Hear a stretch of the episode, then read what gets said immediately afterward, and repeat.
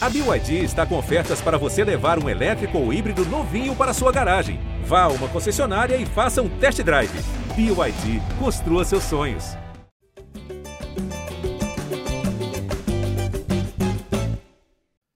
Gé Flamengo na área, começando mais um podcast dedicado a todo torcedor rubro-negro, edição 364 começando. Enfim, para falar de uma semana que não tivemos o Flamengo em campo, mas de preparação para a final da Copa do Brasil, jogo de ida no próximo domingo. E antes disso, a gente tem duelo contra o Atlético Paranaense na próxima quarta-feira.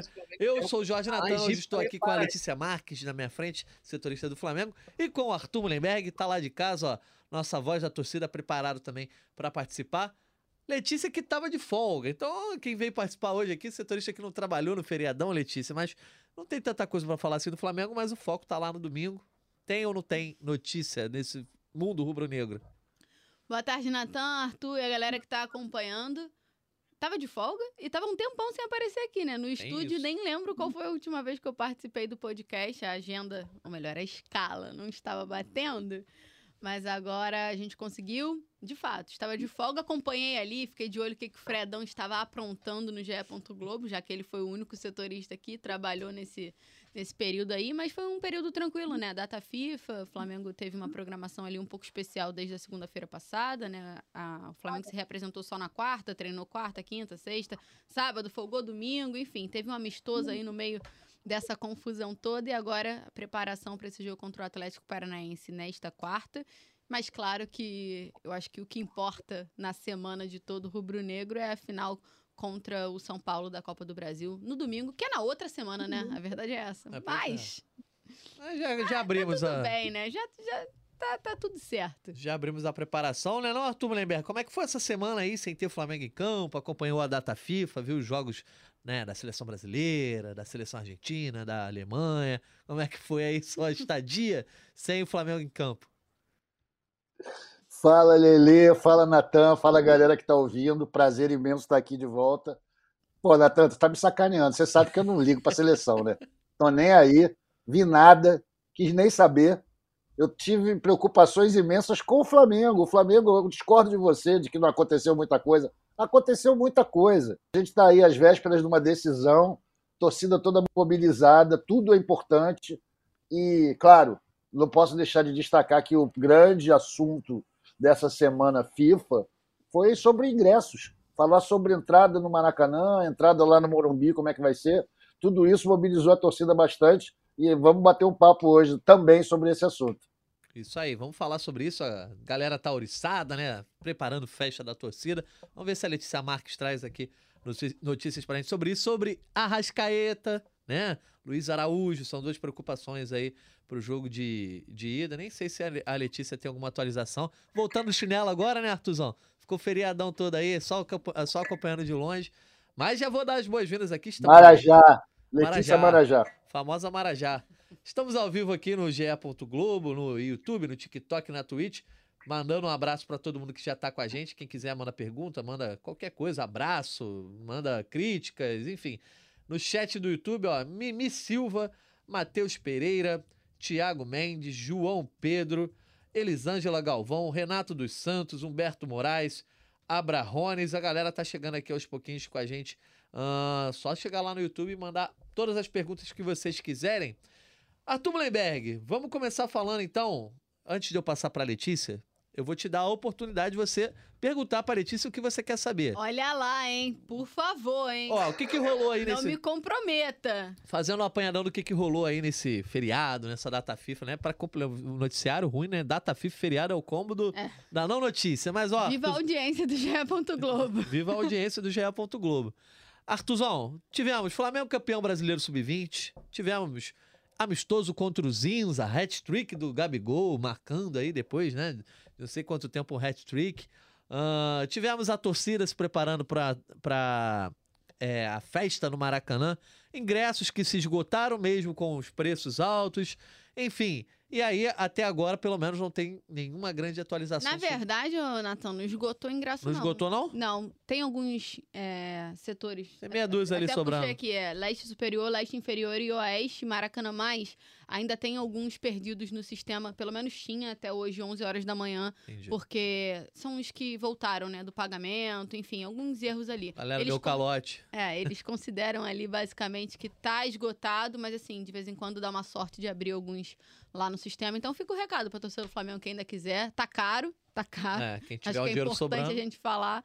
Mas tem algumas opções ainda. Leste inferior, oeste e leste superior, além do Maracanã Mais, que custa 4.500 reais. Ah, Pra você, é, pra você é de boa, né? É, Pro deve Arthur, ser, sim. pra mim, meu salário aqui tá ruim. Mas olha só, então abre outra aba, tá? Não fecha a live, não. Abre outra aba aí, tenta atualizar pra ver se aparece alguma coisa no sistema.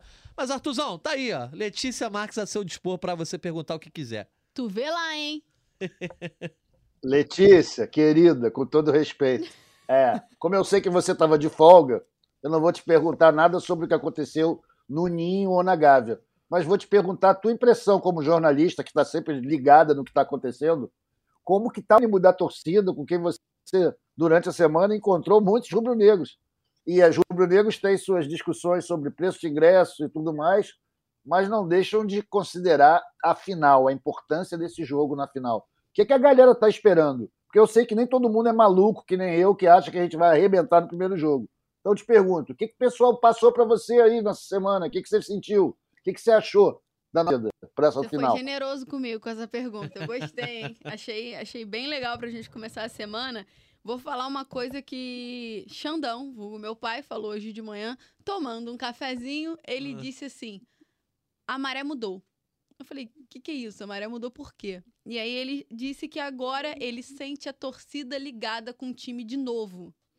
E eu acho que é muito isso que acontece, Arthur. Eu acho que a organização que a torcida fez por conta das vaquinhas nas redes sociais para fazer uma festa, mudar as bandeiras, comprar algumas coisas para conseguir fazer uma uma grande festa no Maracanã nesse jogo de ida para apoiar o time, porque um bom resultado no Maracanã pode, quem sabe, encaminhar um, um, um título no Morumbi, porque assim, se o jogo for muito aberto pro Morumbi é uma outra situação. Então acho que a torcida entendeu o que precisava para essa partida e começou a se organizar. Um movimento que surgiu numa rede social, que eu acho que é muito legal possibilitar isso aos torcedores, é uma forma do torcedor se sentir próximo. E uma doação de 5, 10, ou quem pôde doou muito mais. Alguns influenciadores participaram da doação, alguns jogadores participaram da doação. Acho que isso é, isso é importante dizer. De uma iniciativa que partiu do torcedor. Então, eu acho que nesse momento, talvez de fato, é, depois que meu pai falou, eu, eu pensei que traz justamente essa sinergia, né? Pode estar voltando aí a, a torcida junto com, com o time no momento que eu acho que é crucial para o Flamengo tentar um bom resultado no Maracanã. O Arthur já falou aqui diversas vezes que até em momentos que o Flamengo meio que não merecia, a torcida dava um show no, na arquibancada, né? Aconteceu isso em vários momentos, principalmente nos jogos de mata-mata. É, foi, uma, foi uma festa muito bonita contra o Fluminense é, na, no jogo de volta, né? Que foi, Uhum, foi foi. O, o mando do Flamengo, o Flamengo organizou tudo e tudo mais. Então, assim, eu acho que talvez esteja encontrando de novo essa, essa sincronia entre eles e que, de fato, é determinante. Então, eu sinto isso, Arthur. Eu- Com quem eu tô vendo, o movimento nas redes sociais. Acho que a gente pode falar até, foram mais de 110 mil arrecadados pelos torcedores. Mas não é só isso. Já adiantando aqui, matéria que vai ao ar daqui a pouco no, no GE. Globo com alguns detalhes, o Flamengo também está participando dessa montagem de festas. Algo muito parecido que aconteceu com o Flamengo e Atlético Mineiro ano passado. Então, uma festa naquele esquema que o Flamengo botou fogos, fumaça, é, é, bandeirinhas e mosaicos. Enfim, tudo muito elaborado também pelo clube. Então, a expectativa hoje, segunda-feira, Arthur, é que a festa seja absurda. Se você tem uma, se você tem a torcida arrecadando 115 mil para fazer uma festa, tu espera uma coisa absurda. Agora, se você vê que o clube abraçou também do outro lado, como abraçou em outras oportunidades, como eu citei, Flamengo e Galo, para mim, é o melhor exemplo do ano passado. Flamengo e Fluminense já teve uma festa muito bonita. Geralmente nos jogos de mata-mata da Copa do Brasil, principalmente, o Flamengo sempre faz uma organização legal. O clube abraçou também, então assim, vira uma. Você espera o quê? Bom, eu, Letícia, espero uma festa absurda no Maracanã. E você, Arthur? Cara, eu acho assim, primeiro, que ah, o clube tem obrigação de participar disso daí. Acho que participa, não estou fazendo uma crítica, acho que o Flamengo é presente nisso daí. Mas devia ser muito mais, porque faz parte do espetáculo. É o produto que eles vendem. A festa na arquibancada Não pode ficar apenas restrita à generosidade, ao empenho dos torcedores, que já pagam caro para estar no estádio. É lindo eles terem conseguido levantar 100 paus, maravilha, parabéns aí, obrigado pela generosidade. Mas é o Flamengo que tem que chegar junto, cara, que é o Flamengo que fatura. Então a festa tem que ser sempre do cacete. Ah, eu queria só estender essa discussão. Pela... Vocês acham que seria possível essa mudança de clima aí que teu pai identificou, que a gente está sentindo nos torcedores, se o Flamengo não tivesse dado essa chinelada no Botafogo? Vocês não acham que isso tudo foi a chave, foi a chinelada no Botafogo? Que a torcida do Botafogo passou a semana inteira chorando. Isso foi maravilhoso, isso deu muita moral para a torcida do Flamengo. Né? Apesar do jogo ter sido sábado retrasado, até hoje eles estão reclamando. E isso deixa a torcida, desculpa aqui o meu mal francês, de pau duro. Né? Todo mundo fica amarradão e quer ir de novo, repetir. Vocês acham que seria, sem esse negócio do Botafogo, dava para estar nesse clima? Eu acho que sim, né? Eu acho que a torcida do Flamengo é movida a, a, a pela autoestima, né? Pelos desafios, pela autoestima. E a, quando a torcida do Flamengo tá com a autoestima é, de fato elevada, transforma o clima, eu acho, para os jogadores também. E a torcida do Flamengo precisa de muito pouco, às vezes, para elevar a autoestima, né? Aquele, aquele meme da soberba voltando ali. Eu acho que aconteceu isso não só pela vitória em si diante do Botafogo, mas como foi, né? É, lá na casa do adversário que não havia perdido nenhum jogo ainda. É, tava 100% de aproveitamento no, no tapetinho, né? No, no engenhão. Uh, e o jeito como foi o Flamengo conseguindo ali ter uma reviravolta no jogo, sai vencendo, depois leva empate, consegue, né? Golaço. Um gol, fazer um golaço, Bruno Henrique, os ídolos em alta.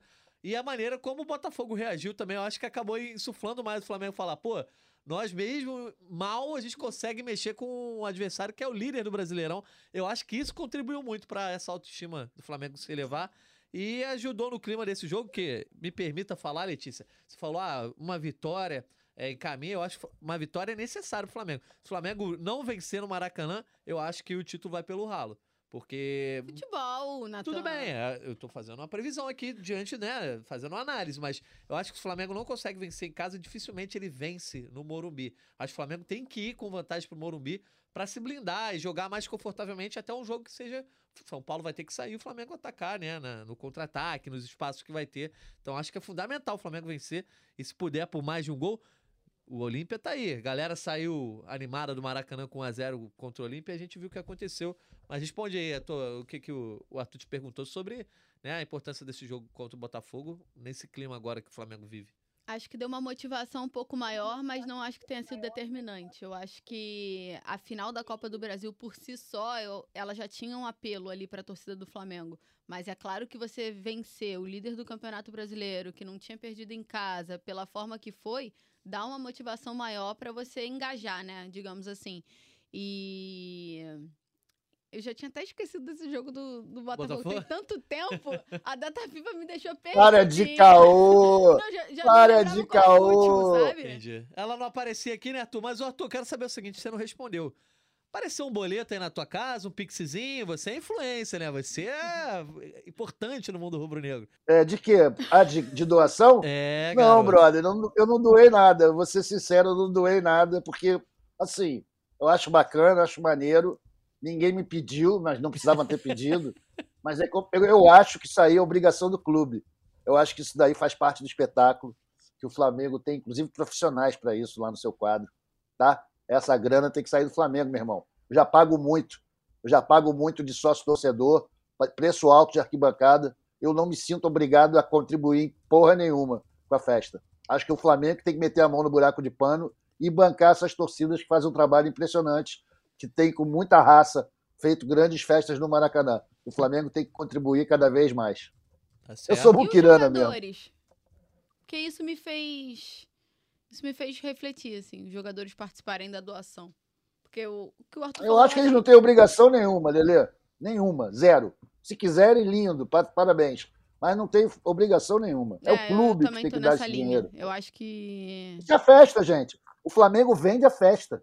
Então é lógico que toda a ambientação, balãozinho, apito, bandeira, isso devia sair da conta do clube. O clube ganha muito dinheiro com isso. Correto. Opinião aí do Arthur Mullenberg. A galera tá mandando perguntas no chat aqui. Ó, tem gente já falando de técnico do ano que vem, né? Já vou blindar a Letícia aqui, que a gente não vai falar de informações que não são trazidas né? E não são publicadas no GE. Mas essa conversa de técnico ano que vem também, o São Paulo agora tá no cargo, né, gente? Faltando uma semana aí pra final da Copa do Brasil, galera quer. Mas eu- Segurou tanto pra demitir o cara faltando sete dias, não é possível que vão fazer um negócio desse, né? Mais um abraço pro Humberto Moraes aí, né? A galera tá mandando aí as perguntas. É, E lembrar que tem um jogo aí no meio do caminho, né, Artuzão? Tem um jogo aí contra o Atlético Paranaense que, na verdade, quase ninguém liga, mas o Flamengo tem um compromisso pelo Campeonato Brasileiro lá em Cariacica. E a gente vai falar um pouquinho sobre a preparação para esse jogo, mas ainda falando sobre a semana rubro-negra, etc. É, Tivemos o título sub-20, Artuzão. Acho importante a gente comentar que movimentou, né, o Flamengo aí. É, começamos falando sobre a torcida, sobre essa festa. Vamos falar sobre o, Bra- o Brasileirão sub-20 conquistado pelo Flamengo. Depois a gente retoma falar aí sobre time, preparação para a final da Copa do Brasil. Acompanhou aí o Flamengo sub-20, deu uma olhadinha, campeão brasileiro nos pênaltis diante do Palmeiras. Então não deixa de ser um título sobre um rival recente, né? Acompanhei sim, eu adoro ver a base, cara, principalmente no momento decisivo, né? Numa semana que não tem jogo do Flamengo, natural que eu, que eu, eu voltasse minha atenção.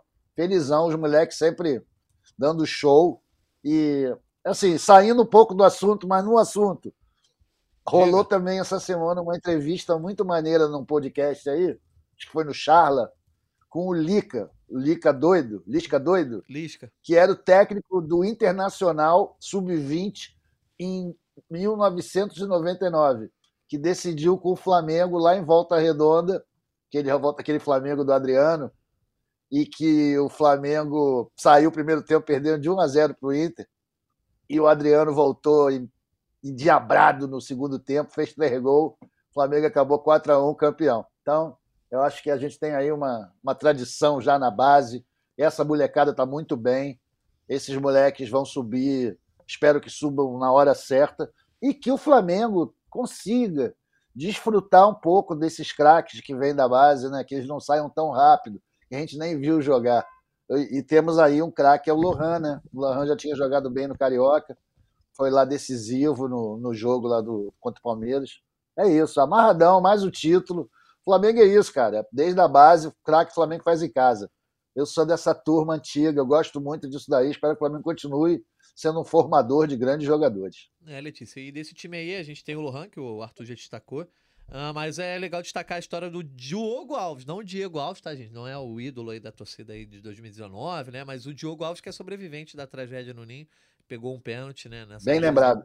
Importante também está, enfim, mas a gente sabe que o Flamengo hoje tem um elenco inchado, um orçamento que permite ter muitos jogadores estrelados, mas sempre acaba aparecendo alguém da base. O caso do Vitor Hugo agora é basicamente titular do time, né? João Gomes antes João também. Gomes, exatamente. Sempre tem um que se sobressai e, e o mais curioso é que às vezes não é o principal, né? É verdade. É sempre alguém que ali parece que Deus apontou e falou: é a tua hora e vai. É o caso do João Gomes, gente. O João Gomes na base do Flamengo, ele era o terceiro reserva, sei lá.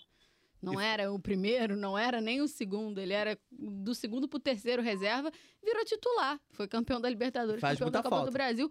E faz falta. É, Era justamente isso que eu ia completar. É, o Vitor Hugo, não, o Vitor Hugo já era um destaque, né? Claro, mas que mudou muito ali também até chegar no profissional, né? A posição, assim. É, O E- Vitor Hugo era o craque por causa até o Lázaro aparecer, né? É, Aí o Lázaro chegou e bagunçou tudo ali, ele teve que buscar um outro lugar para jogar. foi descendo, né? Foi Sim, é, recuando, recuando. recuando, recuando, até ser quase o Vitor Hugo que tá hoje no profissional, assim. Tanto que ele tem muito cacuete de... pra avançar, né? É bem curioso, assim, o, o Vitor Hugo. Mas falando rapidinho, só um pouquinho desse sub-20 e entrando também, claro, no Diogo, que é uma história de vida absurda, assim, uma superação muito, muito forte, né? Eu acho. Até porque ele foi decisivo, né? Já seria significativo ele ser campeão, porque é um título muito importante do sub-20 do Flamengo. Mas assim, ele foi decisivo, ele pegou um pênalti, pegou um pênalti muito bom, fez boas jogadas durante o jogo. Não sei se todo mundo que tá ouvindo aí assistiu, mas assim. No português, claro, o Flamengo amassou o Palmeiras, principalmente no primeiro tempo. É, o goleiro deles agarrou muita coisa, assim, foi um jogo muito bom, mas não saiu do 0 a 0 e aí foram decidir nos pênaltis, e aí pênalti é aquilo, né?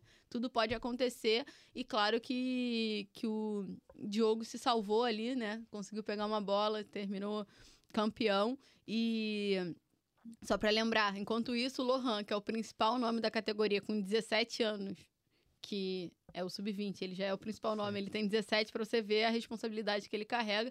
Perdeu o pênalti, mas tinha feito uma boa partida também.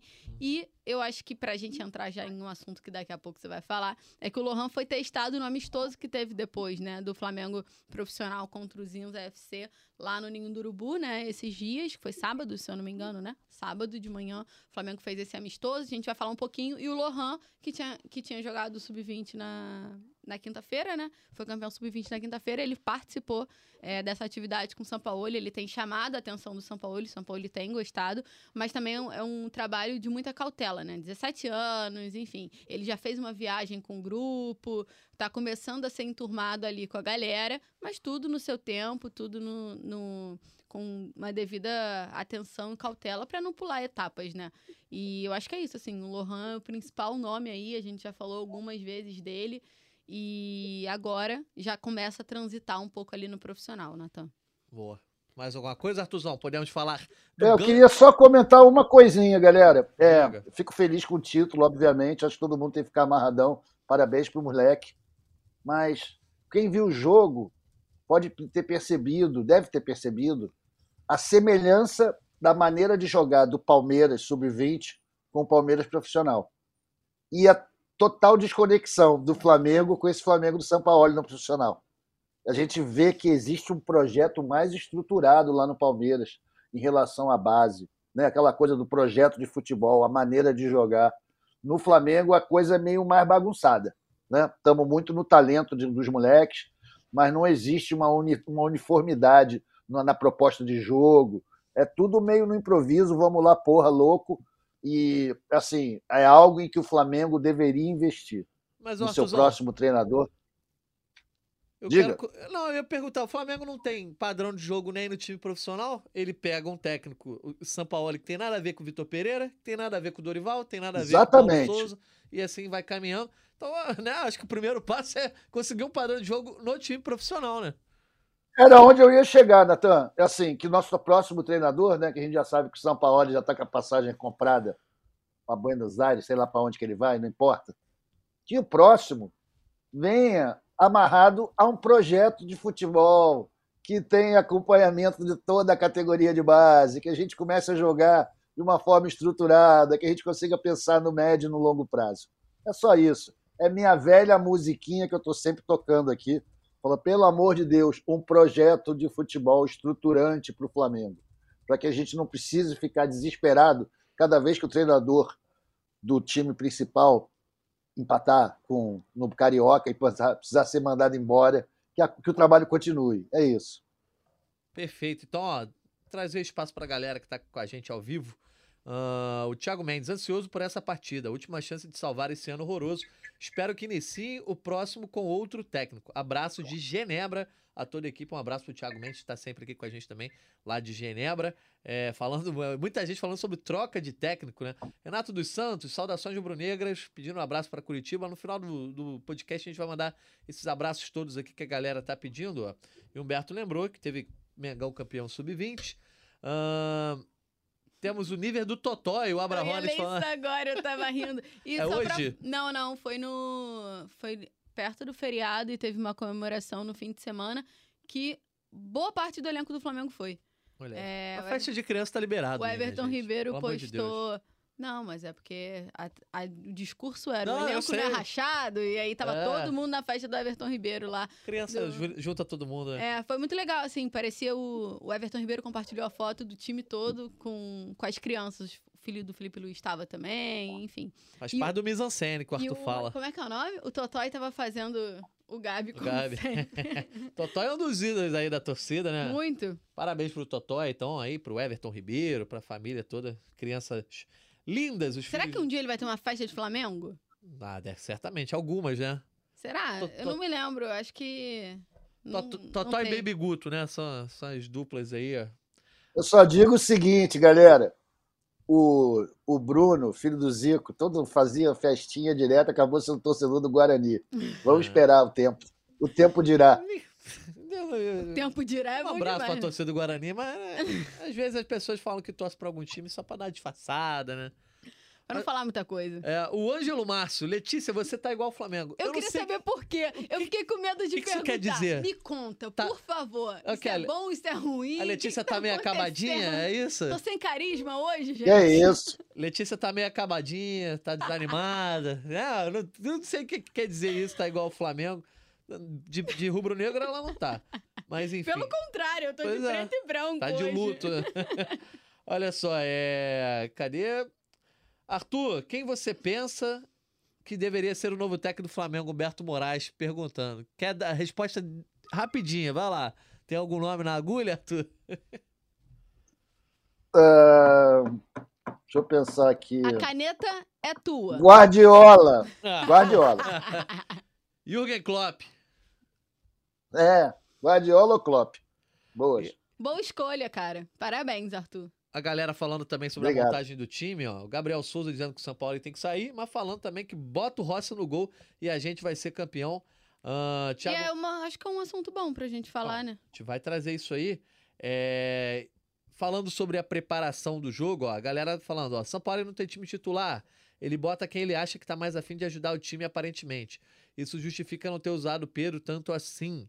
Ah, César Lemos, eu avisei semana passada que o Flamengo ia ter Bruno Henrique, Pedro e Gabriel. Gato mestragem pura. e aí a gente teve a única amostra pra tentar tirar alguma coisa, né, Letícia? É, foi o jogo diante do Zinza, né? Que foi é, esse amistoso, um, um time que tá surgindo aí, tá tendo investimento agora. Foi campeão, acho que da quarta divisão carioca, né?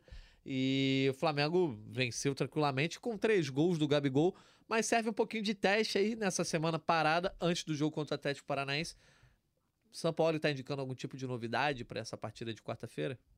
Bom, eu acho que. Eu perdi aqui o nome, nem, nem tô conseguindo ver, mas justamente, né? O ataque desse amistoso. César Lemos. É, então, César Lemos trouxe aí. O ataque desse amistoso foi Bruno Henrique, Gabigol e Pedro.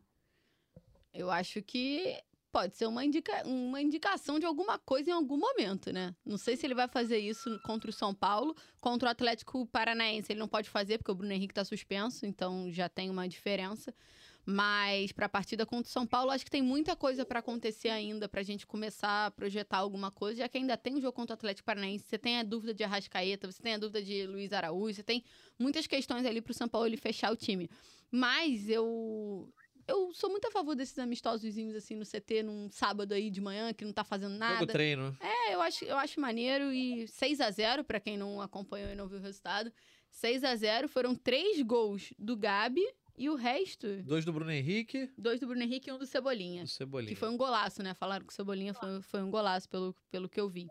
É, e o Flamengo, curiosidade, né? O Flamengo ganhou por 1 a 0 só no primeiro tempo com o gol do Bruno Henrique. Os outros cinco gols foram na, na segunda etapa. Ele mexeu bastante no time também. É, Felipe Luiz foi o lateral esquerdo do time titular. O Lohan também entrou, Rodrigo Caio entrou também em algum momento, Pedro entrou, é, começou também, né? É, cadê, cadê, cadê? O Flamengo jogou com Rossi, Wesley, Pablo, Léo Pereira, Felipe Luiz, Thiago Maia, Alan, Vitor Hugo, Bruno Henrique, Pedro e Gabigol. E aí, o que, que você Por acha? isso foi só time? 1x0 no primeiro tempo. Ó. Time ruim. Que Time isso, ruim, Arthur? óbvio. É, não. É por isso que foi só 1x0. Evidente. O que, que você não gosta nesse time, Arthur? Pô, eu não gosto de Thiago Maia e Alan, cara. Eu já acho que já Tá. tá prejudicando demais a nossa saída de bola. Vitor Hugo mais recuado, eu acharia melhor. Enfim, quem sou eu aqui, o corneteiro vulgar? É que porque, tem assim, ideias esse, esse time aí tem, né? é o mesmo defeito do- dos outros times agora recentes do Flamengo. Não tem meio. Uhum. Mas Não tem meio. não agrada a vocês essa escalação com, Falta de com o trio de criação. ataque, não, Falta de Arthur? criação. Ah, eu acho maneira, mas eu acho festiva, né, cara? Eu acho que ele não vai entrar contra o São Paulo assim. É, eu Isso que também eu acho. acho. que não tem a menor É festiva, né? Porque não dá para pedir para esses caras ficarem voltando, recompondo. Não é para isso que a gente trouxe esses jogadores. São jogadores ofensivos que têm que ser aproveitados para frente. Eu acho que a falta de criação, a falta de meia é a que me deixa mais nervoso com o Flamengo e a insistência do Sampaoli em montar time assim. Mas eu sou um corneteiro velho que não tenho muita informação, só Não, e também ideias essa preconcebidas. zaga, chance dele usar é baixíssima, né? Pablo e Léo Pereira. É, são dois. O Pablo é é, tava bem encostado, né? Ele quase não tá tendo espaço. O Léo Pereira. Não, é, a, a zaga pra mim não é indiscutível que é Fabrício Bruno e Léo Pereira. Uhum. Aí li em algum momento, Não, se você quiser botar o Davi Luiz, beleza. Mas assim, a zaga pra mim titular dele é Fabrício Ou- Bruno e Léo Pereira. Linha de três com pulgar no meio, né? Pode ser também. É, é Me isso. agrada, Ah, e Felipe. Luiz, galera? Felipe Luiz para final com o São Paulo, aqueles moleques correndo por ali, não sei não.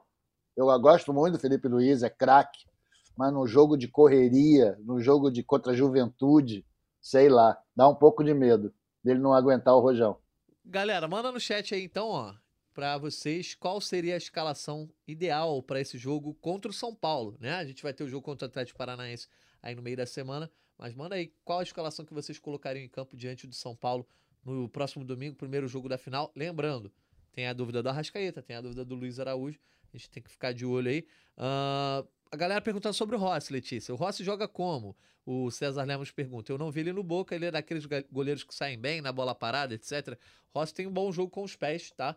É, pelo menos do que eu vi, e os relatos que se tem na Argentina é um, é um bom jogador com os pés, mas não sei se chega ao nível do Matheus Cunha, que eu acho que é a especialidade dele, né? Do Matheus Cunha é o jogo com os pés. Acho ele melhor com a bola nos pés do que debaixo da trave. Acho que ainda tem muita coisa a evoluir. O Matheus Cunha é um, é um rapaz novo, né? Ah, Alexandre Re- Rebelo levantando um ponto Papai. bom. Ah, é seu pai? É o Xandão, olha aí, rapaz. É um ótimo ponto, Xandão. A gente vai falar sobre as declarações do Vitor Pereira, né? Lá, na- lá em Portugal, a gente pode falar na reta final aqui. É Ah, uma cobrança, tá? Sobre as declarações de Vitor Pereira. Nada, Nada a a falar, falar? Não. interrogações. a su- sua filha Letícia sempre tem alguma coisa a falar, Xandão, né? Boa repórter, assim como o Fred Gomes, o Thiago Lima agora compondo aí né, o setorismo do Flamengo no GE, o Biel Sonic mandando um fora Sampaoli, Ah, Juliano Vieira, eu sempre defendi o esquema tático 4-3-3, Pedro, centroavante, Gabi na esquerda e Bruno Henrique na direita, mas aí o Bruno Henrique é bom pela esquerda, né? É diferente, mas enfim, na ah, Pulgar, Gerson e Ribeiro ou Arrascaeta no meio. Ah, Walter Mexene está sempre aqui com a gente. Difícil é não ver o time reserva contra o Atlético, e sim ver o Flamengo trajando com, trajado com o terceiro uniforme. Também agitou a semana esse terceiro uniforme aí, a tarde aqui. Já comprou, Artuzão? Artuzão é playboy, né? Então já deve ter comprado aí o novo terceiro uniforme do Flamengo. Gostou? Comprei nada, compadre. Eu sou playboy, mas eu sou muquirana. Vou ver se a Adidas entra numa e manda pra mim uma, né? Mas Pelo amor de Deus, porra. Eu fico... Não, não gostei. Achei Agora feio. Não vão a mandar não. Não nada não, hein? É, mas é isso, cara. É isso. Por isso que eu não compro. Agora, tudo bem, camisa preta, gente. É uma camisa preta. Aí nego meteu a faixa vermelha em cima, que criou a maior confusão. Tudo certo. Eu não ligo muito pra isso, não, cara. O que eu gosto é da camisa do Flamengo, nosso manto sagrado. Acho essa irretocável, linda, maravilhosa, apesar de estar cheia de marca em cima, de patrocinador que enfeia um pouco. Pois é. Ela é linda e vitoriosa. Agora, eu estou preocupado, Natan, com o jeito com que você está se referindo a esse Flamengo e Atlético, lá em Cariacica. Como assim? Por quê? Ele não é um jogo qualquer, cara. Ele é um jogo importantíssimo. Principalmente se a gente considerar que o Flamengo voltou à briga pelo brasileiro. Que o É, pra Flamengo você, não trate né? esse jogo como apenas. Não, não, não é só eu, não. Muita gente percebeu que nós estamos na briga. Tá aí a matéria do nosso amigo Noel hoje, está aí no GE Flamengo, rela- relatando as nossas remontadas e essa diferença de 12 pontos, que ela não é impossível de ser tirada em pontos corridos. Já fizemos isso antes. Né? Em 2009, 2020, grandes exemplos. Ele também traz 87 e 92, anos em que o Flamengo foi campeão brasileiro. Então, eu acho um jogo importantíssimo, que o Flamengo deveria fazer o máximo para vencer, para manter a chama acesa, para manter a galera mobilizada. Tenho certeza que quem vai estar em Cariacica vai estar muito amarradão e vai torcer muito, né? Porque o Flamengo não ia lá há alguns anos já. Né? Uma torcida muito pé quente, que pagou caro também pelo ingresso. Então, eu acho que é um jogo que a gente deveria dar um pouquinho mais de atenção. Não estou falando criticando você, o profissional, não. Não, eu, Eu sei, sei que existe um clima geral. É um clima geral de que é, é só uma etapa. O importante é o jogo de domingo contra o São Paulo. Mas, galera, a gente, se não ganhar do Atlético, um jogo em casa, um jogo mando nosso, sendo que a gente perdeu o jogo lá roubado na arena deles, né? logo no começo do campeonato, a gente não, não, não vai ter facilidade. Então, eu espero que o Flamengo se mobilize para fazer um grande jogo na quarta-feira e vencer.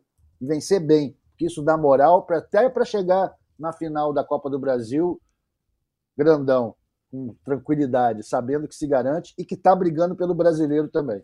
Ó, então vou aproveitar essa cornetada do Arthur, uma cornetada justa, tá, Arthur? É porque eu, é muito a minha opinião, assim. Eu considero que o Flamengo tá fora da briga, mas é, entendo quem acha que o Flamengo Você é tá um brigando. incréu, você é um incréu, um incréu, homem de pouca fé. Tá me faltando fé nesse momento, ó. Mas tem a matéria do Noel lá, ó. Sem jogar a toalha no brasileiro, o Flamengo já tirou outras grandes desvantagens para ser campeão. A matéria subiu aí é, no último domingo. Quem quiser tá lá no GE. Globo. Letícia, tem enquete no nosso YouTube perguntando: é para poupar o time na quarta-feira pensando na final? Sim ou não? Quero saber a tua opinião e quero que você traga informação. Existe alguma possibilidade de poupar? Você acha que o São Paulo vai poupar ou não? O São Paulo vai para dentro. Lembrando que na tabela do Brasileirão, vou até abrir aqui a, tabela para poder dar exatamente a informação, porque eu já até esqueci a pontuação, né? Foi o que eu falei. faz mais de uma semana. falei. Botafogo tem 51, Palmeiras 41, Grêmio e Flamengo tem 39, Flamengo em quarto. ah, vai o pegar Grêmio tem um jogo a menos, né? tem um jogo a menos, exatamente. O Flamengo vai pegar o Atlético Paranaense aí na quarta-feira e o Botafogo vai enfrentar o Atlético Mineiro no sábado, 9 horas da noite. Jogo difícil no estádio do Atlético. Enfim, e aí, caso o Flamengo vença, o Botafogo perca, o Flamengo tira essa diferença aí que hoje de 12 para 9, que ainda é uma avenida. Tá, vamos lá. Vai lá. Vamos lá. Em 2009, o cenário era muito pior.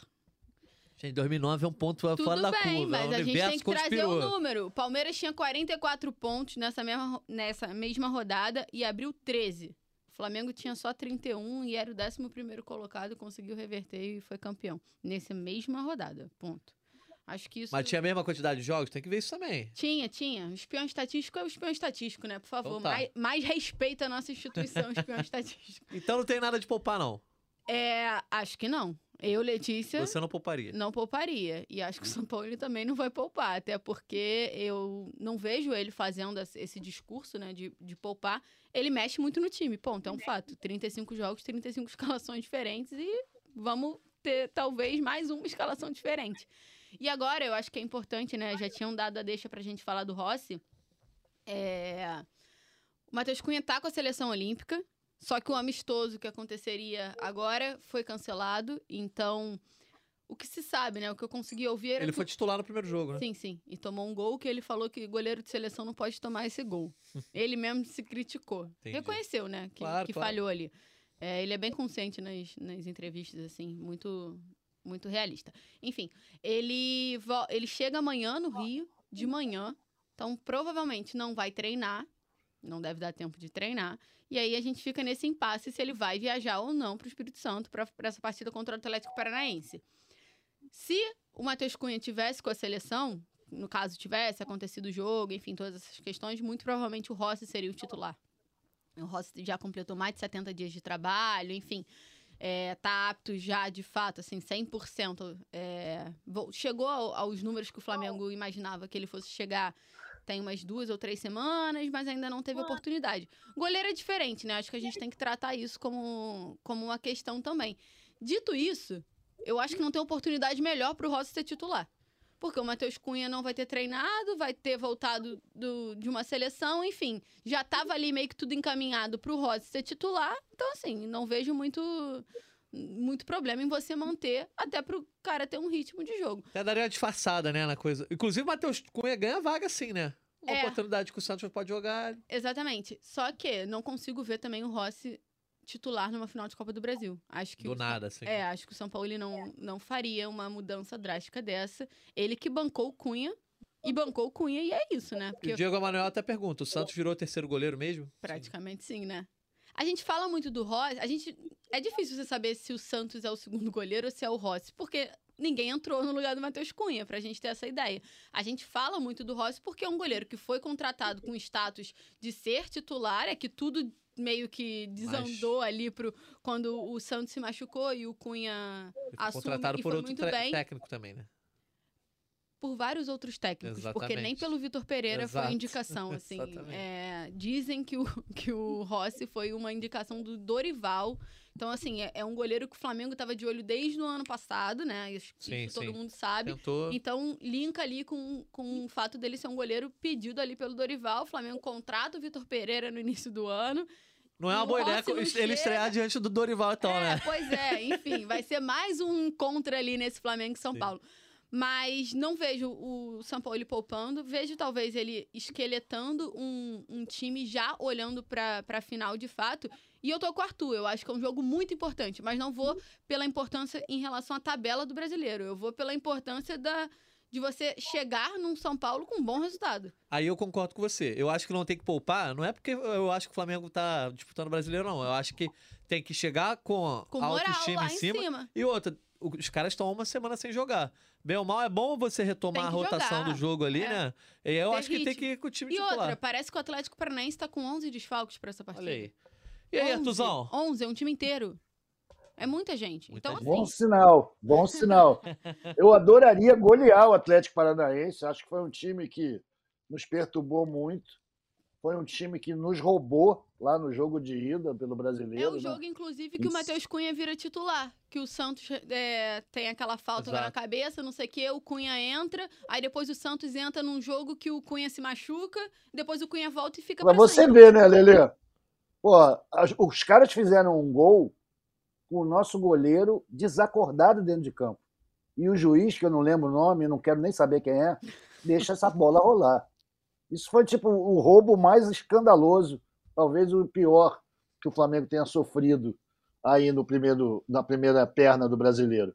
Apesar do, do Internacional também ter sido um negócio grave, esse foi terrível, uma coisa escancarada. Eu não quero ficar chorando aqui a arbitragem, que a gente aqui é rubro-negro, mas, pô, tá na hora de se vingar desses caras, né? Se puder dar uns 4, 5 a 0, vai ser lindo. E aí também merece a torcida de Cariacica botar bastante pressão. Pô, um abraço aqui pro meu amigaço, irmão Romário Firmino, filho do Chico Churrasco, que eu sempre falo aqui do Chico Churrasco. Um abraço pra ele, ó, dizendo que diante da vitória em cima do Botafogo e o ano do Flamengo que não foi dos melhores, melhor é o time titular é continuar na corrida pelo título, mesmo muito atrás do fogão. Um abraço pro Romário, Vascaíno dos melhores, mas tá dando prestigiada aqui na live. Assim como o Aurélio Souza, o tricolor que tá aqui toda semana, toda live, falando aqui do, do- ouvindo a gente falar do Flamengo. Um abraço aí pra Aurélio Souza, sempre gostando de provocar a galera. Muita gente no chat aqui, ó. Adawi Oliveira dizendo: Rossi, se for minimamente bem contra o Atlético. hã? É, ah, ele, quer, ele acha que o Rossi entra no time se for minimamente bem contra o Atlético. E ele escala aí com Wesley, Fabrício Bruno, Léo Pereira, Ayrton Lucas, Pulgar, Alan, Alan Gerson, Arrascaeta, Bruno Henrique Pedro. Ahn, o Juliano Vieira, não vamos abrir mão do brasileiro em 2023. Humberto Moraes, concordo com o Arthur. Jogo importantíssimo. Temos muitas finais pela frente. A galera tá aí apoiando, acreditando no Brasileirão, né, Arthur? Ó, o. É isso.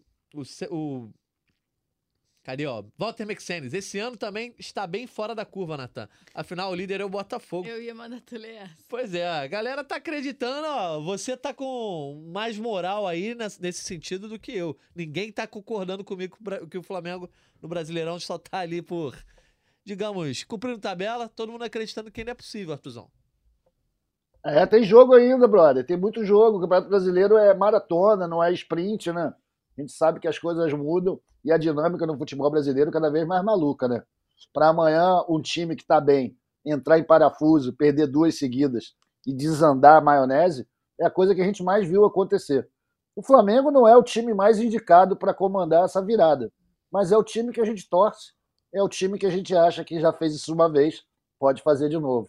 Eu boto fé nessa mística rubro-negra de não deixou chegar. Vamos lá.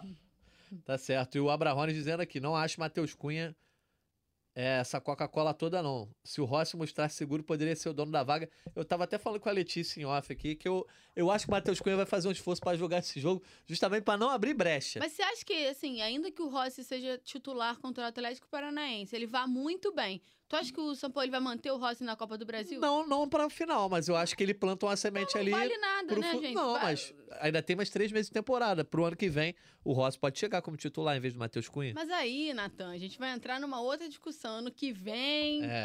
técnico. Tem muita coisa aberta aí pra gente falar É, em mas- goleiro. Mas na dança das cadeiras levantou, perdeu o lugar, né? Mas, Não, enfim. eu, eu tô com você. Eu acho que o, que o Matheus vai fazer um, um absurdo pra, pra tentar ir a campo. E eu acho que pode ir também, porque ele Também, jogou é. agora na- no primeiro jogo, ele só não vai jogar o segundo jogo. Vai chegar a tempo. Que, que, que- beleza, ele vai chegar de manhã vai viajar à tarde com o time. Ok. Aí o goleiro tem um desgaste Goleiro, diferente, né? Exatamente. Mas o Mas, Arthur. ó, aqui, só pra gente Fala responder o meu pai, né? Que ele Não, falou vou do chamar. Vitor Pereira. Vamos Tá. chamar, vamos chamar Não esse esquece, senão ele não Vou, vai deix- te dar vou deixar pro final pra gente falar, porque eu sei que o Arthur vai brilhar nesse tema aí. Falando de Vitor Pereira, falando sobre educação brasileira, nosso poeta, sociólogo, enfim, enólogo, tarólogo. Tô brincando, nosso Arthur Millenberg, especialista. na- Mas é claro, o, o nosso cronista certamente vai falar muito bem sobre esse tema. Vamos deixar pra falar aqui no final. É, queria só então finalizar sobre esse jogo diante do São Paulo, né? Não vamos deixar para dar palpite só depois aí no próximo GE Flamengo, quinta-feira provavelmente o nosso GE Flamengo. Mas a gente tem que dar palpite pro jogo contra o Atlético Paranaense. Então, gostaria de anunciar nesse momento que o Arthur Mullenberg é o líder do bolão. Já tinha dito aqui na última live. Tínhamos o novo líder, Arthur Mullenberg, novo líder do bolão, GE Flamengo, e com uma pontuação tanto quanto cabalística, Arthur. 81 pontos. Olha aí, olha aí. Está chegando um novo líder no Morro do Pau da Bandeira. Vamos É que vamos. isso. Mas o Fred Gomes junto. tá perto. Você tá com 81, o Fred caiu pro segundo lugar agora com 80. É, Letícia tá com 75, eu tô chegando, hein? Tô com Eu 73. sou o terceiro lugar? Você é em terceiro, tá em Tô terceiro. pegando o pódio. Mas eu tô chegando. Até lá, você... Vamos ver quem vai ganhar no final, Natazinho. quem vai ganhar não vai ser nenhum dos Quem dois disse? aqui. Será? Se eu cravar, Tá bom. Então, beleza. vou pedir ajuda aos universitários. O nosso Caê tá com 53, é o Lanterna. O Caio sou eu ano passado que entrei no meio da temporada e, e fiquei lá embaixo. O Noel tá pegando esse lugar seu do- Ah, é da verdade. temporada passada. Ele tá herdando a pontuação do Taiwan. Tem 61 pontos. Não tá mal, não, Pelo tá? menos- Eu não herdei pontuação de ninguém, eu só me Não, ferrei. Você herdou sim. Não vem, vem não. Vou chamar o aqui nesse É, chora não, chora não. Foi, a Amanda. Era, era um pool da Amanda, Amanda com, com a Giovana. Com a Giovana, exatamente. Aliás, beijo, meninas. Beijo pras meninas que não estão mais aqui com a gente. Um beijo para as garotas.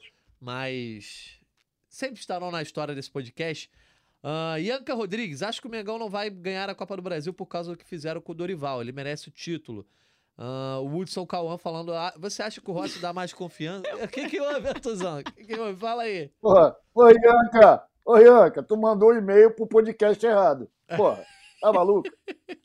Coitada da Ianca. Mas um abraço, valeu, Ianca, pela, pela participação. Vamos lá, palpite. Flamengo e Atlético Paranaense, quarta-feira, nove e meia da noite. Arthur Mlemberg, quero saber aí teu palpite como líder do bolão. O que, que você acha que vai acontecer lá em Cariacica? 3 a 0 Flamengo. Olha aí, rapaz. Voltou o modo otimista, é isso mesmo? Não, pô, o Atlético veio com 11 reserva, pô. O Flamengo cheio de tesão, com coisas importantes a conquistar, sabendo que esse jogo é importante. Em Cariacica, eu vejo como 3 a 0 um placar até modesto. Meu palpite pode até se dar mal por ter sido ponderado demais. Beleza. E aí, Letícia? 2x0. 2x0. Eu vou botar. Protocolar, né? É, 2x0, bom. Eu vou 2x1. 2x1, Flamengo levando o golzinho só pra dar. Né? Rossi ou Matheus Cunha? Só pra saber. vai Cunha, vai ser o Cunha. Tá. Eu acho. A repórter aqui é você, filho. Você que tem que trazer a informação pra gente. Esse time tá acabando de É treinar isso. agora, entendeu? É, tá difícil. É, gente, ó, nesse horário é, o time tá treinando, mas Devem estar almoçando agora pra ir embora do CT e tal. certamente até mais tarde a Letícia vai botar alguma notícia no ar. Por falar nisso, Letícia, só pra você não dizer que eu não te botei, não te coloquei na fogueira, eu vou colocar você na fogueira. Arrascaeta e Luiz Araújo. Você não vai me colocar na fogueira? Que eu Não? tive resposta? Ah! que informação! Hoje é Flamengo Tá informação. aqui, né? Então, a preocupação maior da torcida, obviamente, é o Arrascaeta, né? Mas o Luiz Araújo vinha entrando muito bem também. Há possibilidade dos dois jogarem o jogo de ida, o jogo de volta, nada disso. Vamos lá. É, desde a lesão, a gente trouxe algumas etapas que os dois participariam, que os dois fariam, né? Na, nessa, nesse tempo de recuperação. São três turnos de trabalho, manhã, tarde, noite, no CT, em casa.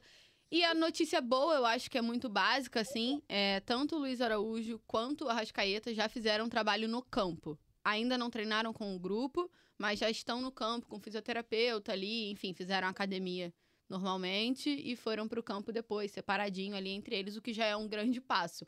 Não foi a primeira vez, o Arrascaeta fez isso, se eu não me engano, já no sábado, no dia do amistoso. É, e ontem, que foi folga, parece que ele foi ao CT também para fazer algumas é, atividades de recuperação, enfim. E aí hoje, como eu falei, ele fez um trabalho dito até um pouco mais forte do que o Luiz Araújo para é, se recuperar aí, quem sabe estar em campo nessa, nessa primeira partida, assim. Lembrando que foi uma lesão bem complicada. O Arrascaeta, inclusive, já teve uma lesão bem parecida com essa no início do ano contra o Vasco, que ele se machuca e fica um pouco mais de um mês fora. É a mesma lesão que o Pulgar teve na Copa do Brasil, que ficou 36 dias fora. Então, é uma recuperação agora para eles irem para o jogo da ida. Tanto o Arrascaeta quanto o Luiz Araújo é, é bem significativa, assim, porque não é uma lesão muito simples, mas, assim, o trabalho está sendo feito de forma muito intensa. Como eu falei, desde o primeiro dia do diagnóstico, são três dias, são três turnos de, de tratamento, enfim, em casa. O Arrascaeta até compartilhou muitas coisas nas redes sociais, postando aquelas meiazinhas e tal, essas uhum. coisas assim. Então é isso, ainda não fizeram um trabalho com o grupo, é, muito provavelmente deve ter essa expectativa para acontecer lá para o fim da semana, que eu acho que é de fato quando a gente vai começar a ter algum sinal se eles poderão ou não estar em campo no domingo, né? O Flamengo, imagino que treina amanhã de manhã, óbvio, viaja para o Espírito Santo, joga na quarta no Espírito Santo, volta depois, deve se apresentar na quinta-feira, talvez de tarde, porque né, vai chegar de madrugada, assim. Vamos, vamos contar. Treina quinta, que vai ser regenerativo só. Uhum. Basicamente. Na sexta, de fato, que é o dia que eles. Sexta e sábado é o dia que eles vão treinar ali com aquele foco em, na partida contra o São Paulo. Que ali a gente deve conseguir ter um sinal maior se o Arrascaeta já está participando do trabalho em grupo, se o Arrascaeta, se o Luiz Araújo também. E outro lado que eu acho que é importante a gente falar é que o Luiz Araújo foi uma situação muito é, olhada com carinho ali pro Flamengo, porque ele era um cara novo no elenco. Então você não sabe como é que ele se recupera, você não sabe como é que é o tempo de recuperação, como é que é o corpo, como é que funciona. O Arrascaeta, por mais que a lesão já tenha acontecido com ele, principalmente, e por ele já, já ter o quê? Desde 2019 no clube, já tem muito. Tá mapeado. Já tá muito mapeado. Então, assim, já tinha uma expectativa é, em relação à recuperação da Arrascaeta. Como eu falei, era de seis semanas, mais ou menos, assim, o máximo de recuperação. Uhum. E já tem algumas semanas. Só de data FIFA a gente tem duas semanas, praticamente, né? Desde semana passada até essa. Eles se machucaram antes, vai. Se eles voltarem para o jogo de ida, se eu não me engano, dá quatro a cinco semanas. Então, seria uma recuperação precoce, claro, mas com muita cautela, assim. De fato, a primeira previsão do Flamengo. É, assim, com o que a gente conseguiu ouvir, era que a chance maior era o jogo de volta. Perfeito. E aí, Artuzão? E aí? Ah, eu confio nas capacidades regenerativas das fibras musculares do nosso amigo Arrascaeta, principalmente porque ele quer jogar, né? Ele sabe o quanto é importante um jogo desse. Ele gosta de decisões. Sem ele, o que, ele que é um você jogador... faria? Ribeiro. Ribeiro. Ribeiro é o cara que a gente tem. É, é a gente, infelizmente, o Flamengo está desde 19 nos devendo compor esse elenco com reserva pro pro Arrascaeta. A gente não tem porque não, ninguém contratou. Então é o Ribeiro, não tem outro. Eu Mas eu tenho fé de que, ele vai conseguir, cara. Botafogo, Arthur. Mas eu sinto falta do sem... Ribeiro também. Não, então, justamente. É, sem armação fica difícil, ali. né, Lili? É. Fica muito difícil sem armação. É um time que peca pela falta de criatividade, que chega sempre muito previsivelmente um no ataque.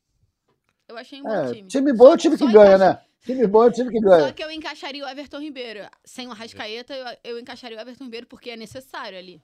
Chegou um momento ali no jogo do Botafogo que você não, não conseguia ver mais nada, porque não tinha ninguém para pensar no jogo. Não tinha, não existia é ali. Isso. O meia, não tinha meia no time. Então, acho que isso faz uma diferença, fora que o Arrascaeta, pra, o Everton Ribeiro, para mim, vou ficar aqui falando horas. Tô, tô, igual o Natan. O Sampaoli insiste muito nessa ideia de que o Gerson pode exercer esse papel, né? Para é. mim, uma teimosia que o é está levando à demissão. O levou à demissão. Ele fazia muito isso no Olympique, né? Pois é, um dos é, temas. Mas isso é... na França, gente. Campeonato francês é uma palhaçada, galera. Lá olha o aí, Gerson pode aí. ser o Pelé. Cê mas tá não é, levantando... aqui não é. Ele nunca foi. Arthur, você está levantando um gancho bom, essa comparação Europa, Brasil. Por quê? Nosso glorioso Vitor Pereira, como bem lembrou o Xandão, pai da Letícia Marques, é, deu declarações essa semana no evento lá em Portugal é, e foi perguntado sobre o Brasil, o futebol brasileiro, ele trabalhou nos dois clubes mais populares do país, né? É, Corinthians e Flamengo, e ele disse que o que menos gostou no Brasil foi a falta de educação, que é preciso ter estômago. Falou também que tudo que envolve futebol passa um pouco do limite, a emoção é exacerbada demais, que aqui é tratado como normal, cultural, mas para quem vem de fora é difícil. E não diz que não se arrependeu, mas dá a entender que só pode se arrepender quem vai. Então, né, diz assim que o projeto no Brasil é sempre com relação ao resultado. Se o resultado não vem, no dia seguinte já tá tudo ruim. Uh, enfim, falou mal pra caramba assim, do futebol brasileiro. Você não falou ambiente. pra mim a principal resposta dele. Qual?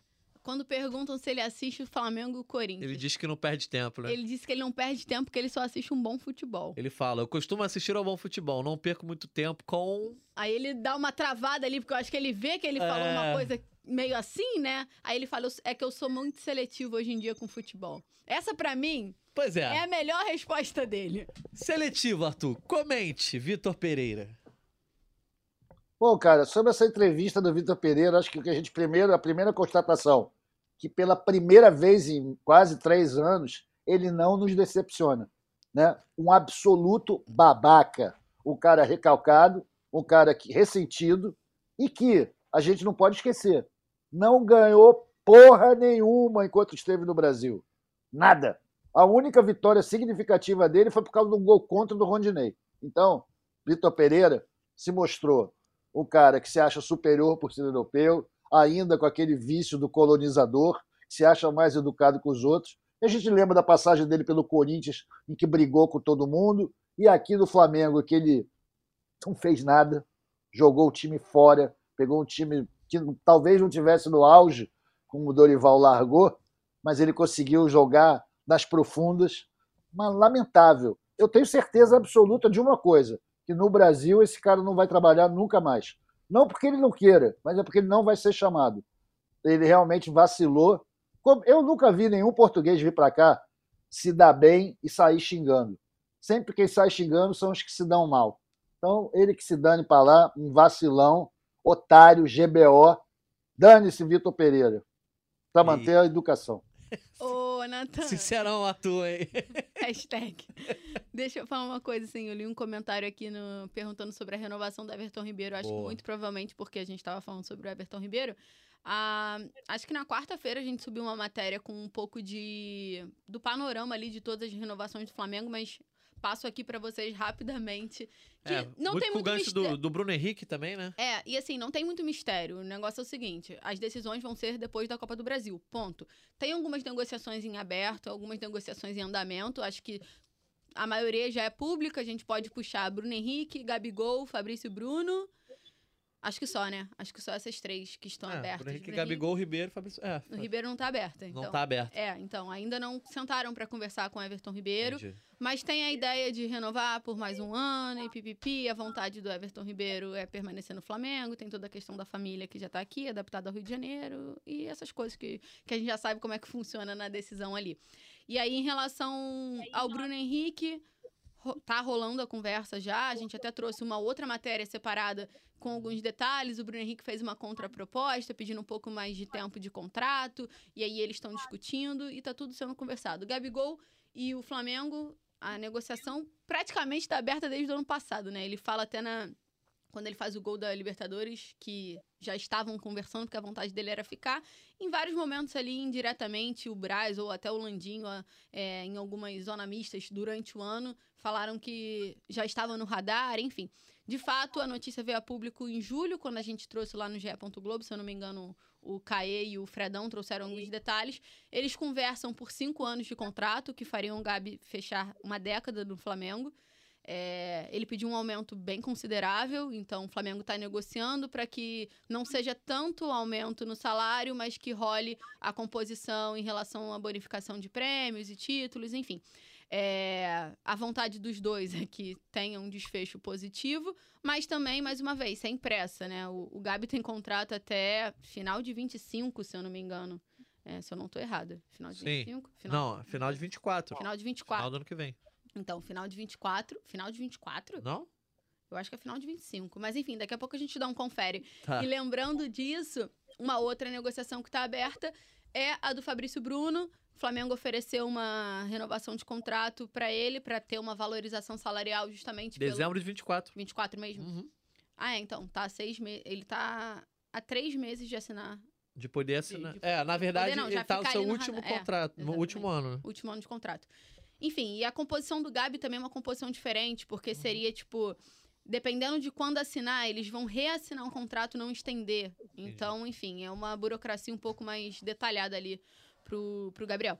E aí, pro Fabrício Bruno, trazendo aqui de novo. O Flamengo entende que ele é um dos principais nomes da temporada, por pela titularidade que ele conseguiu, pelo que ele está performando, e quis dar uma valorização salarial para dar aquela segurada, aumentar a multa por conta dos investimentos é, dos clubes de fora. Fabrício Bruno recusou a primeira proposta, não gostou da primeira proposta. É, uma valorização salarial justa, assim, pelo que a gente conseguiu ver, mas assim, ainda é um pouco muito abaixo do que ganha a maioria dos defensores do Flamengo. Então, isso também é levado em consideração e tem um ponto de que também não tem pressa. O Fabrício Bruno, sim, é até dezembro de 25. Então, tem as negociações em aberto, tirando a do Bruno Henrique, os jogadores têm contrato ainda. Entendi. O Bruno Henrique é o único que tem contrato até o fim do ano, que a negociação foi aberta. O- É, a primeira. O, o Ribeiro, Ribeiro. ainda não sentou para conversar e o Felipe Luiz ainda não sentou Mas o Ribeiro conversar. acaba esse ano. Ribeiro, Felipe, Bruno Henrique e Davi. Aí o Davi, no caso, já atingiu a meta lá em maio, então em dezembro estica por um ano o contrato dele, ou seja, o novo contrato do Davi Luiz já está encaminhado para ser até dezembro de 24.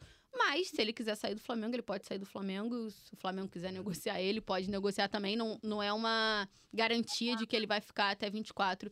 Inclusive, acham que muito provavelmente pode ser que ele saia de fato no fim dessa temporada. Então, são algumas composições, mas a prioridade do Flamengo agora não é resolver nenhuma negociação agora, até porque eu acho que a negociação que precisaria de uma resolução mais rápida seria justamente a do Bruno Henrique, a do Everton Ribeiro, a do Felipe Luiz e a do Davi Luiz. Bruno Henrique, Everton Ribeiro, que são os dois que a gente acredita que de fato é, o Flamengo vai conseguir. é, vai ter o desejo de ficar, né, Natan? São os dois que o Flamengo tem uma segurança de que não vão assinar um pré-contrato com outro clube. Enfim, tem toda aquela logística assim. E eu acho que todo torcedor que tá aqui ouvindo, tu não imagina o Everton Ribeiro assinando um pré-contrato com outro clube brasileiro em outubro, gente. Pois é. Eu acho inimaginável Ah, a mesma é coisa história. pro Bruno Henrique. Justamente. Então o Flamengo tem essa cautela, assim, essa, essa segurança, né? A gente pode trabalhar. A decisão do Felipe Luiz é uma decisão totalmente diferente, né? Porque envolve o desejo do Felipe Luiz de se aposentar agora ou não. Então, é uma, uma, uma negociação bem diferente. E o Davi Luiz, como eu falei, diz mais sobre ele querer continuar no futebol brasileiro ou não, ele que recebeu sondagem lá do futebol europeu também, enfim. Então, vai da, da necessidade dele. Pra mim, já falei, a, minha, a prioridade 01 pra mim é a renovação do Bruno Henrique aí. O Ribeiro, se Ah, conversar bem. Rodrigo Caio também. Recebi uma mensagem aqui do meu pai. Letícia, É, o Rodrigo Diego Emanuel Caio. mandou no chat é, também. Rodrigo Caio. Mas o Rodrigo Caio não teve oportunidade com o São Paulo. Ele teve um histórico muito grande de lesões. Então, imagina-se que o Flamengo não vá renovar, né? Pois é. Eu acho que o Bruno Henrique tem que renovar. E o Ribeiro, ah, conversou lá, Ribeiro, ó, tu não vai ter tanto espaço, ah, eu quero ficar, renova. Arthur, rapidinho, que a gente já tá passando a hora aqui. Você renovaria com a galera toda? Quem você não renovaria? Rapidão. Eu renovaria com o Bruno Henrique, renovaria com o Ribeiro e com o Fab- Fabrício Bruno, né? No caso, acho que precisa. Davi não? Luiz, abraço. Gabigol também, mas é que Gabigol para mim tá cedo esse papo. Acho que é uma Ah, forçação de barra querer falar. Tá mais cedo Ah. ainda. Mas o Fabrício Bruno ganha menos, né, cara? Talvez mudança ele seja salário, mais vulnerável a ser, a ser atraído pra, por outra oferta. Entendeu, Lili? Sim. E quanto ao Davi Luiz, um abraço, valeu, brigadão por tudo, tchau. Perfeito. Olha só, pra Curto gente grosso. não, Tchau. de- não deixar de comentar aqui, a enquete ficou empatada, tá? Empatada? Meio a meio, sim, ou- sim e não pra poupar. Então a galera. não Eu tá- votei não. Você votou não? E você? Eu não votei. Vota aqui pra gente Ah, desempatar. mas já tá encerrada já. Droga. Eu falei que não pouparia. Então, aqui, aqui no GE Flamengo, os três não poupariam, mas a galera tá dividida. Então, não poupar ganhou, galera. É. Queria falar nada não. Então tá beleza. Olha só, vamos encerrar Ditadura então. de Letícia Marques. com- Nossa, tá mandona a Letícia Marques hoje, hein, Artuzão? Pô, cheia de moral. Cheia de moral, cheia de marra. Sem carisma algum que eu entrei nesse podcast hoje. Vamos pro show de abraços aqui, ó. Vou começar mandando um abraço pro Thiago Fonteles. Ele ouve sempre a gente aqui e ele entrou com- em contato comigo no Instagram. Achei muito legal o que ele falou, tendo muito carinho pela galera, dizendo que escuta tanto que ele se sente amigo da gente aqui no podcast. Então, um abração pro Thiago Fonteles aí, rubro-negro. Eu tô fazendo um coração, gente, mas É, a abre, abre a tá câmera aqui pegando, pra por mostrar favor. o coração da Letícia Marques. O... Aí, Bruno. Isso, a Letícia Marques aí. Pra, pra quem tá só ouvindo, né? Depois abre lá no YouTube, tem a live. Artuzão, eu sei que você tem um abraço pra mandar, que é pro irmão é, do Luiz Azevedo. Ó, então, ó. Luiz Azevedo, o Carlos, Enzo Azevedo, toda a família rubro-negra lá de Abaetetuba, que fica no interior do Pará. O nome do nosso ouvinte é o Diego Azevedo. Então, Diego Azevedo, o irmão dele, Luiz Azevedo, o pai Carlos Azevedo e o filho Enzo Azevedo. Manda aí, Artuzão. Pô, um grande abraço para os Azevedo aí de Abaetetuba, no Pará. Muito legal saber que vocês estão ouvindo a gente. Tão longe daqui do Rio, mas tão perto do coração. Obrigadão, galera, pela moral que vocês dão para nós. Um grande abraço. Boa, ó, abraço pro Cristiano Muniz, falou lá no Twitter com a gente. Um abraço pra galera do Fla Boston, lá nos Estados Unidos. Renato dos Santos, ah, mandando abraço pra Curitiba. Pro Humberto Moraes, lá do Juiz de Fora. Pro Juliano Vieira, que tá sempre com a gente também. Um abraço pra ele. E pro Pet, que fez aniversário ontem, dia 10 de setembro. Um abraçaço pro Pet aí. Pra mim, um dos grandes gringos que jogaram É o futebol Pet, é o. Pet, é o Pet, é o Pet, é O Pet, é o Pet, é que o jogou Pet. no Flamengo? Esse eu sou fã. Olha, rapaz, a briga é boa com a Rascaeta. Fica aí. Ó, Mas Fica aí discussão essa é boa. dúvida pra vocês, hein? Essa discussão já era o podcast, mas eu só tenho um comentário a fazer. Petkovic, Petkovic andou para que a Rascaeta pudesse correr, tá? Petkovic desbravou Ih! muita coisa aqui, tá?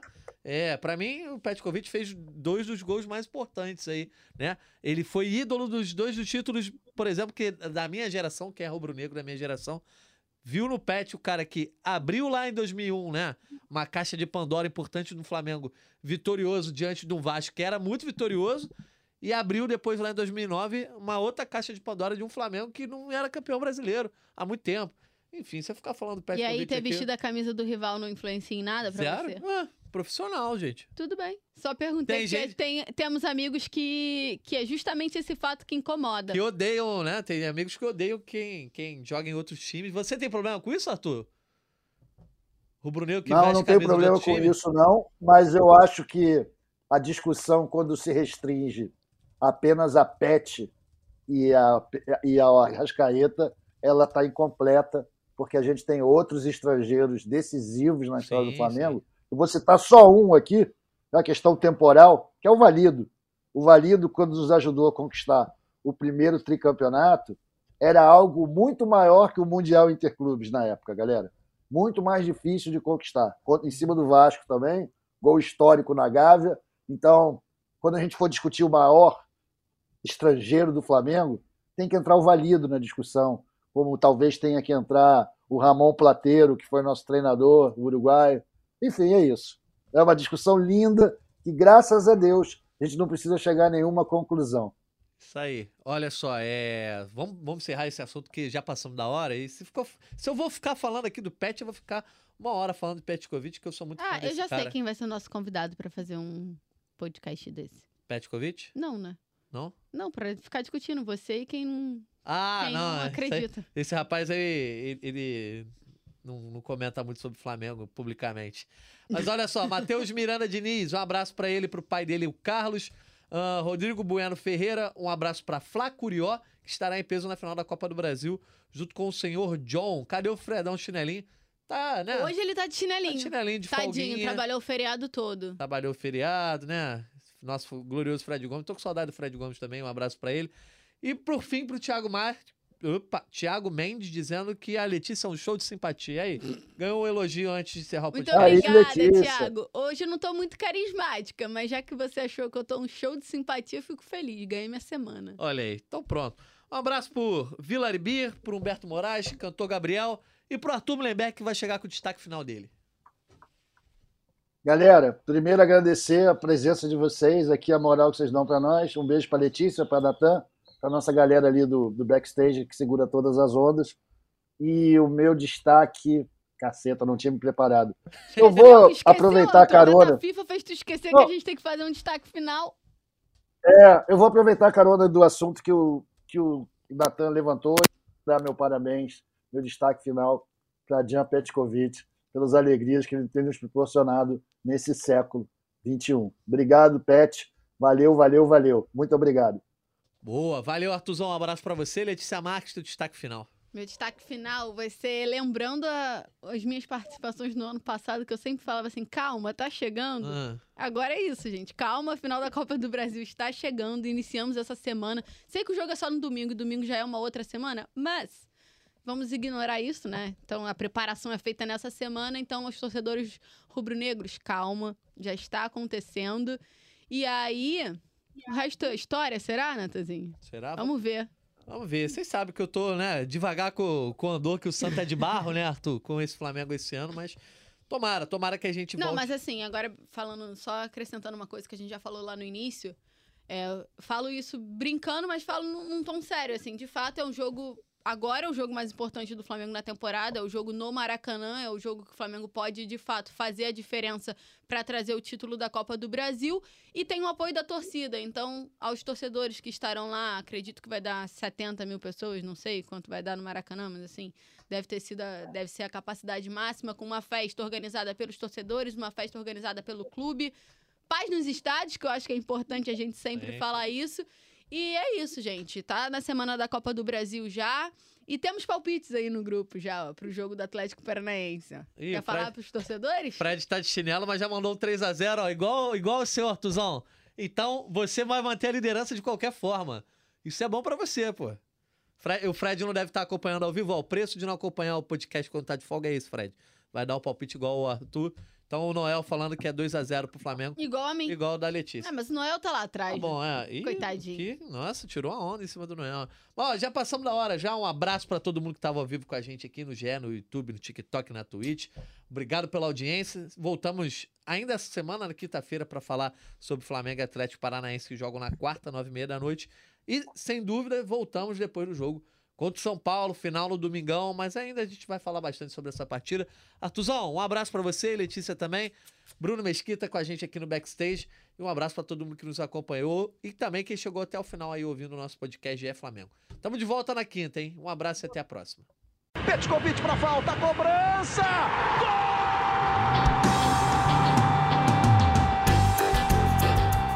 Sabe de quem?